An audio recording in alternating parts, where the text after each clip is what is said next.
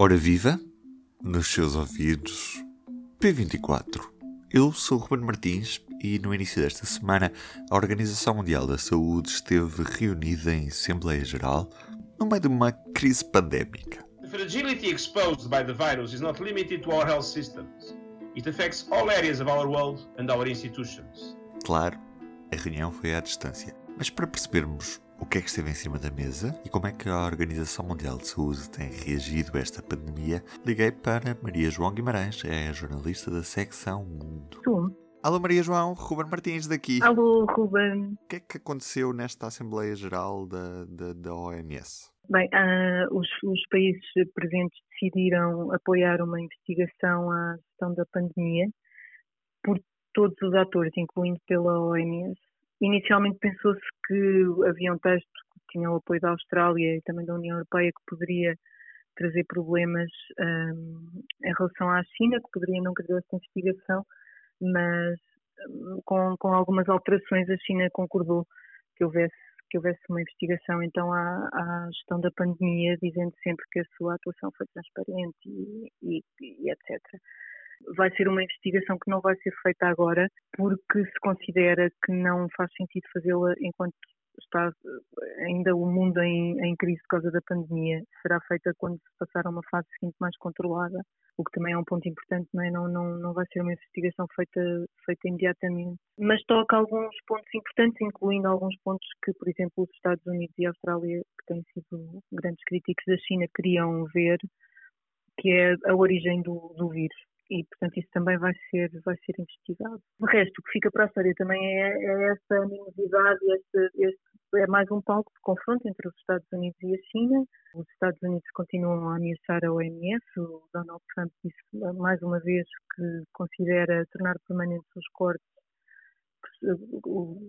a suspensão de financiamento dos Estados Unidos à OMS, o que dá logo oportunidade à China para se vir criticar os Estados Unidos por não cumprirem os seus compromissos internacionais e dá ainda um, ao presidente chinês a oportunidade de se apresentar ele próprio como um garante da, da saúde global. O presidente chinês aproveitou também este, este encontro para anunciar um financiamento de 2 mil milhões de dólares na luta contra a Covid-19 e, portanto, também é uma maneira de se de se pôr a si próprio num papel mais relevante quando os Estados Unidos começam a recuar no, no que seria o seu, o seu papel mais natural nessa questão. E faz sentido as acusações de que a OMS encobriu, de certa forma, a passividade chinesa numa primeira fase da pandemia?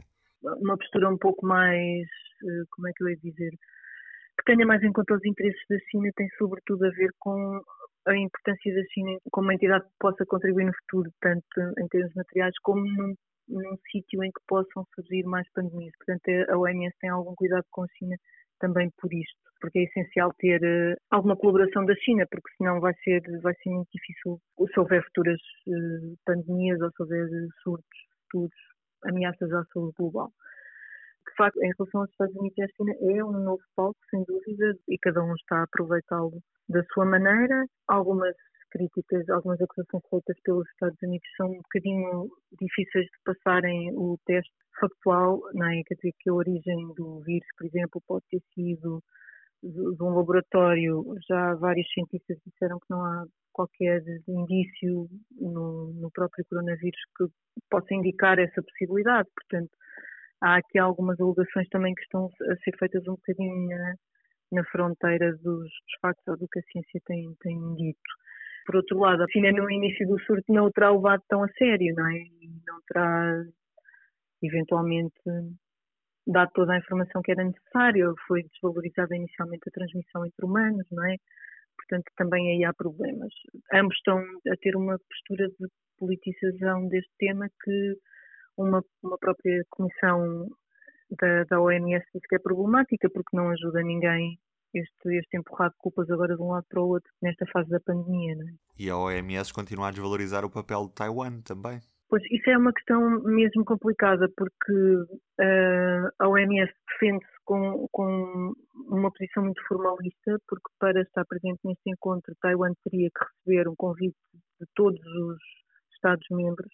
A China diz que Taiwan uh, é parte da China e, e, que enquanto Taiwan não admitir que a parte da China não terá lugar nestes fóruns e o governo atual taiwanês recusa-se a dizer isso. Uh, durante uns anos em que, em que o governo taiwanês admitia ser parte da China, havia uma postura pragmática em que se permitia uma presença como observador de Taiwan.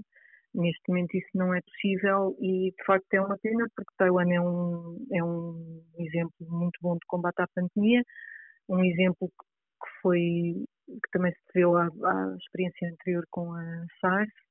É um exemplo muito completo, com muitas medidas, e muitas vezes fala-se de uma ou duas, mas é, é de facto tem, tem imensas medidas e muito complementares, portanto seria um caso de estudo, acho eu, interessante para ter nestes fóruns e de facto também fica, fica um pouco de fora devido a esta teimosia de Pequim, não é?